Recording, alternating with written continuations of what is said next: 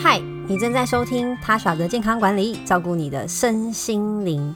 这一集呢，要跟大家来聊聊最近看的一本书。其实这本书看很久了，但因为它实在太厚了，然后内容呢。呃，算是学理与实物并用，所以我就慢慢看。不过说实话，我看书本来就很慢啦，因为喜欢边看边思考，好，这也是一个理由。那另外一个呢，就是我阅读的速度没有这么快，我喜欢看完一段之后呢，不断的去思考，或是在生活当中去使用。今天这一本呢很特别，它不是什么心理的书，哈，是皮肤营养学全书。那当初会想要看这一本书呢，是因为我自己有皮肤呃过敏，还有呃瘙痒的问题。那这件事情不是。在小时候就发生的，哇，这个也没有很久，大概三四年的时间吧。就是皮肤出现红疹啊，然后脱皮呀，啊，不管是在脚上还是脸上都有这样子的情况。那看过皮肤科医师，不过大家如果有过类似的经验，其实都知道，你不管是什么样的情况，像你如果你是痘痘去看医生，长痘痘很多的痤疮，那大部分都会拿到 A 酸嘛，不管是擦的，严重一点可能就是会用吃的。啊，或是会被推荐一些保养品的更换。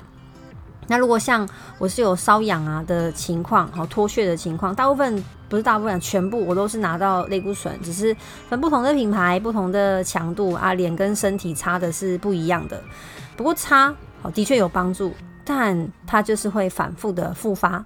那呃，类固醇跟 A 酸对我们的身体多少有一些副作用嘛？有使用过的朋友们应该有都知道。哈，嗯，A 酸用久了，就是你的肝肝功能要多注意，然后皮肤会变薄。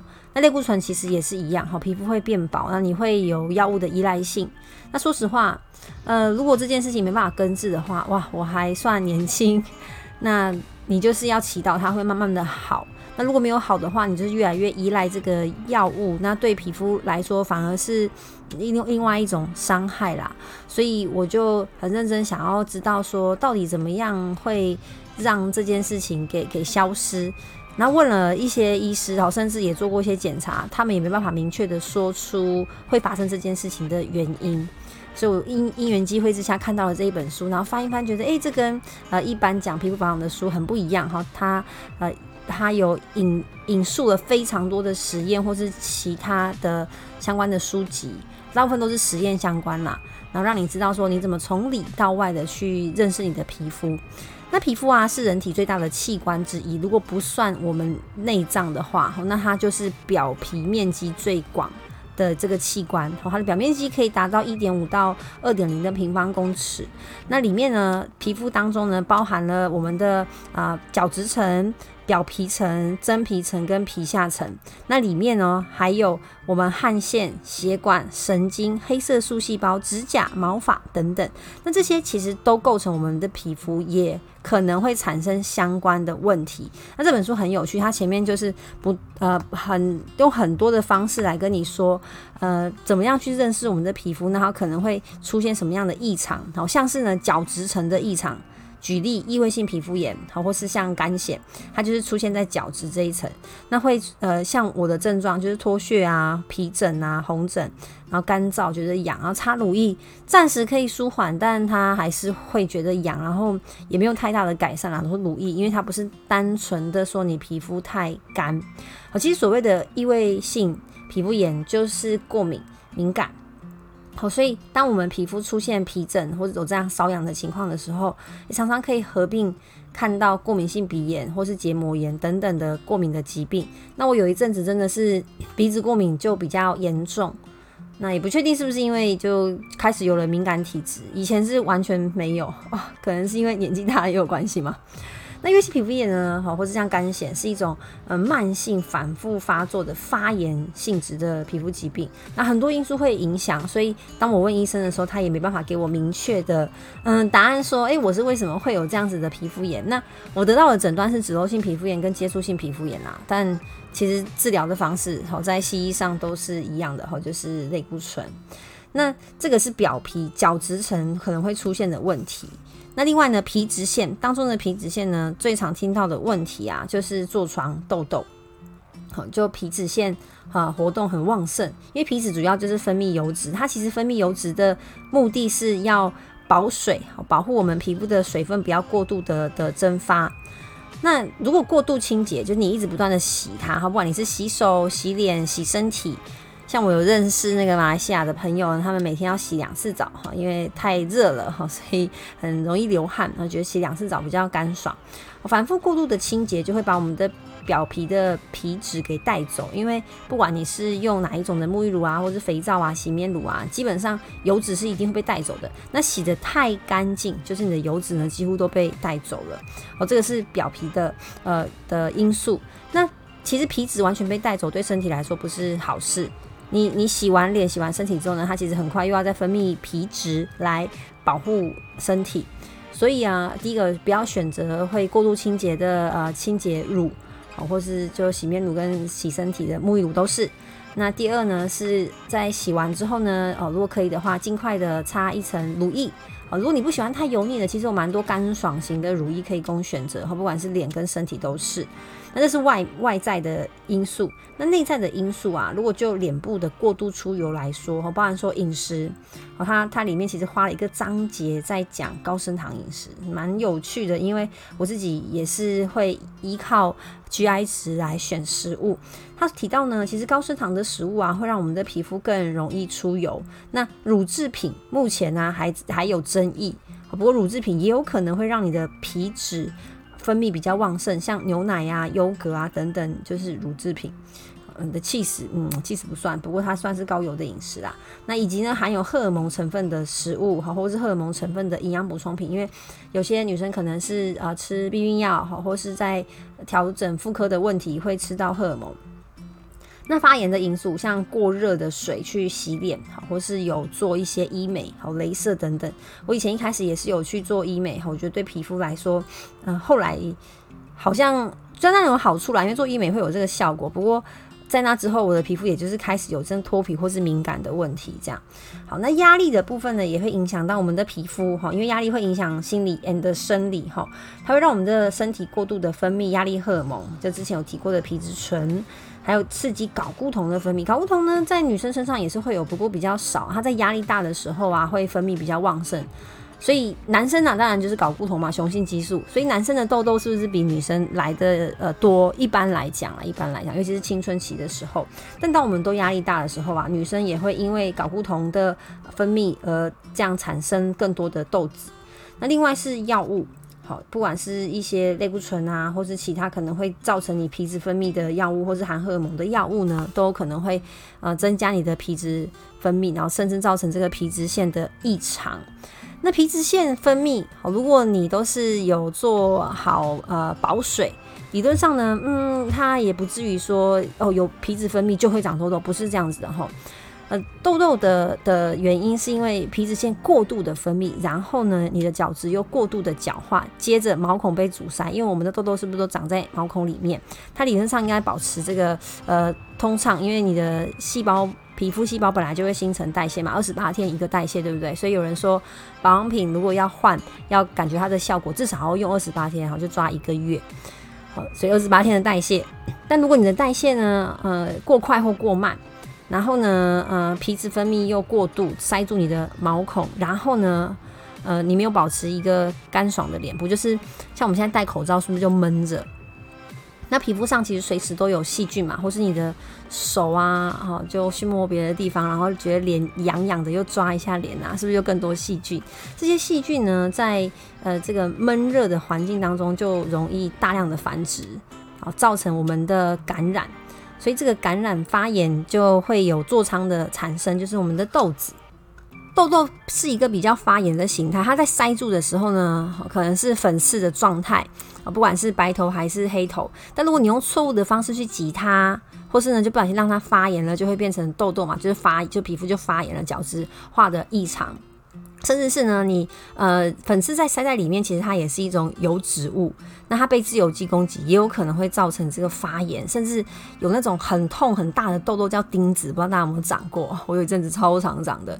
总之呢，如果你想要避免你的粉刺恶化成痤疮，好，呃，请不要用手去乱乱挤它、压它，因为会刺激这个毛孔，然后造成它更严重的阻塞。呃，就最好还是呃用。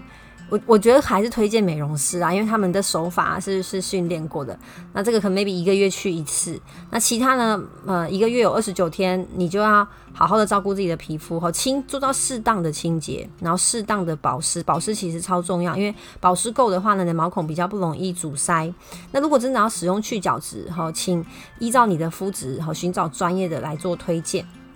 好，所以呃，出油这件事情啊，并不是属于那种油性肌肤的人才会出油。其实干性肌肤也很容易出油，因为皮肤有代偿的效益嘛。就我的皮肤上没有一个保护我的保护膜，所以呢，我就要出油去保护我的皮肤。接着呢，就谈到饮食。那刚前面提到高升糖，他说其实呢，含糖就是米字旁的糖的食物哈，就甜食，好，还有一些高 GI 的食物。太多了，就是我们平常吃的淀粉嘛，哦，这是太多。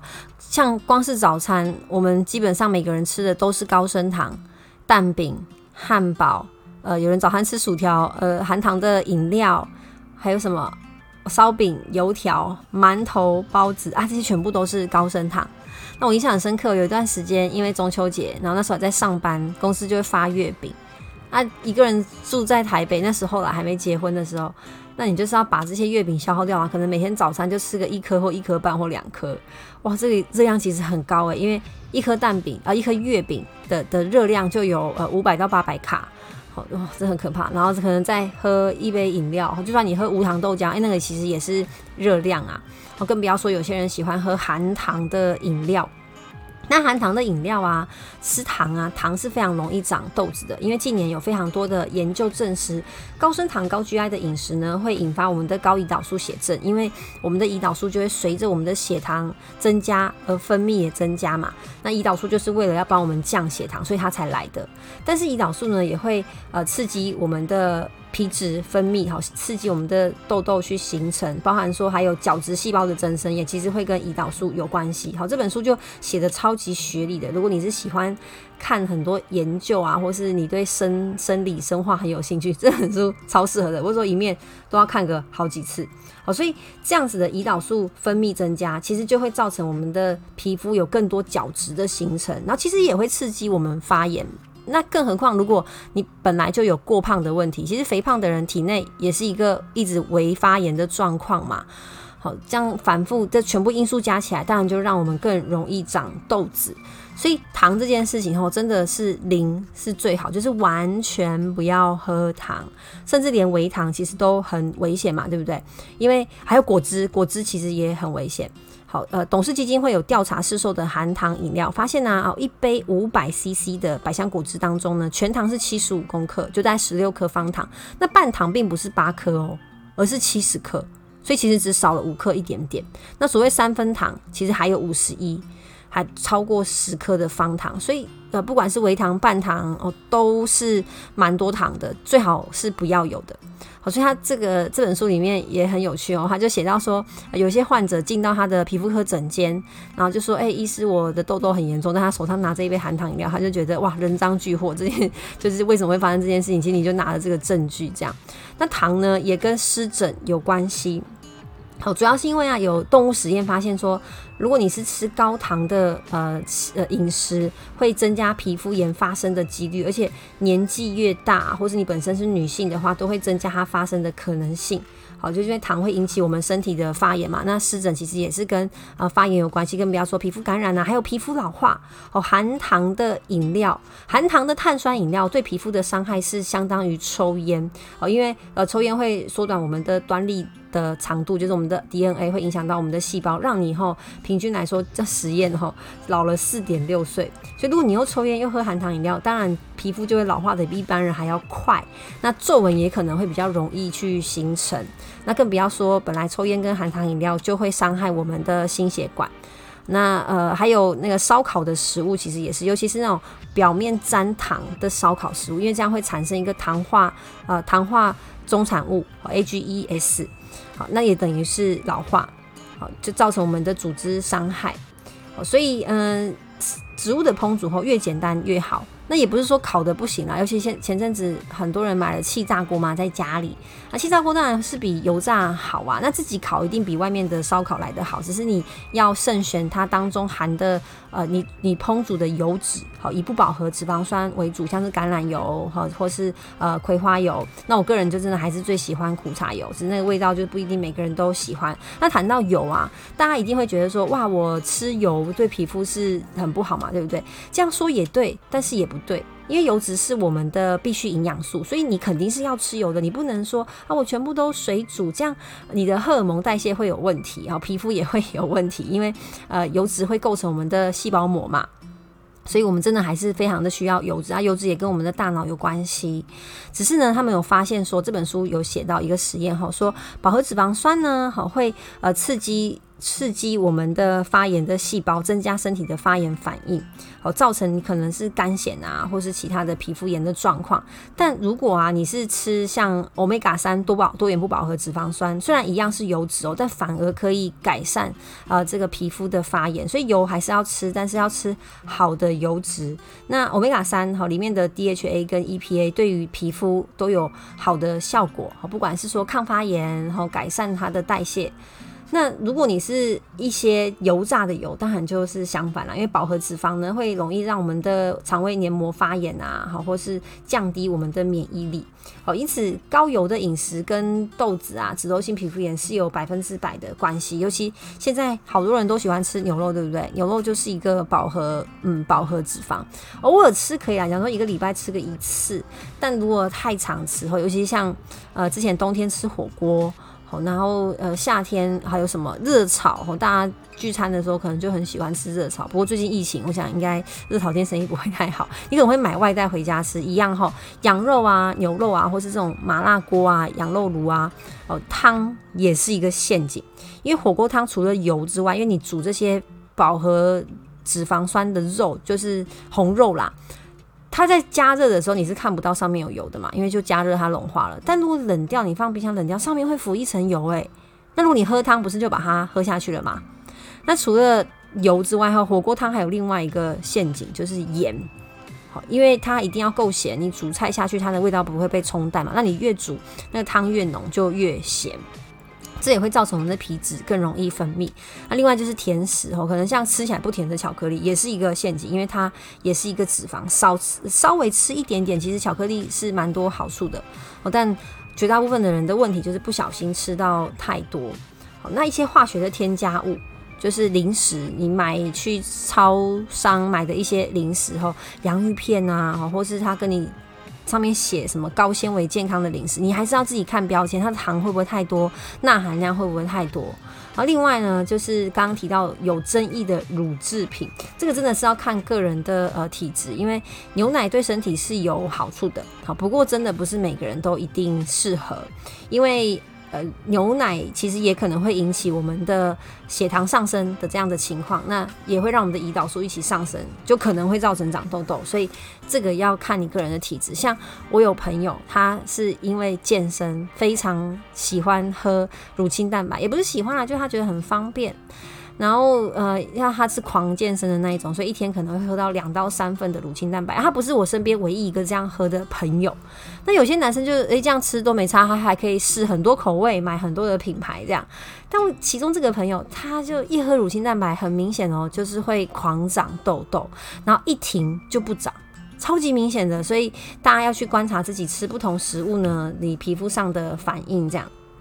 然后太多，就今天就花了有点多的时间在讲这本书的前面的引述。那它后面中间的这个章节还有提到说很多营养素对于皮肤的的好处。那我就谈呃几个哈，就是维生素 A、C、E、D。好，A、C、D、E，好，A 跟 E 都 A、A、D、E 都是呃脂溶性的呃的维他命。那当中后 D 是最容易缺乏的，因为我们不喜欢晒太阳，所以大家可以去搜寻看看呢，含富含维生素 D 的食物有哪一些。好，那如果可以的话，你也可以选择用补充剂的方式来补充维生素 D，因为它对于身体的好处真的非常多，也包含这个皮肤。那 A 哦，因为我们如果不是素食者的话。你正常的蛋白质的摄取理论上是会足够的，好，所以皮肤呢，虽然我们去看皮肤科门诊，大部分都是拿到外用药，可这本书我只看一点点就发现，哎，饮食其实会百分之百影响我们的皮肤，所以我把这本书推荐给大家。那如果呢，各位想要购买的话呢，可以透过这个链接来询问我，我会帮大家争取呢更优惠的价格。以上就是今天的分享，谢谢大家，拜拜。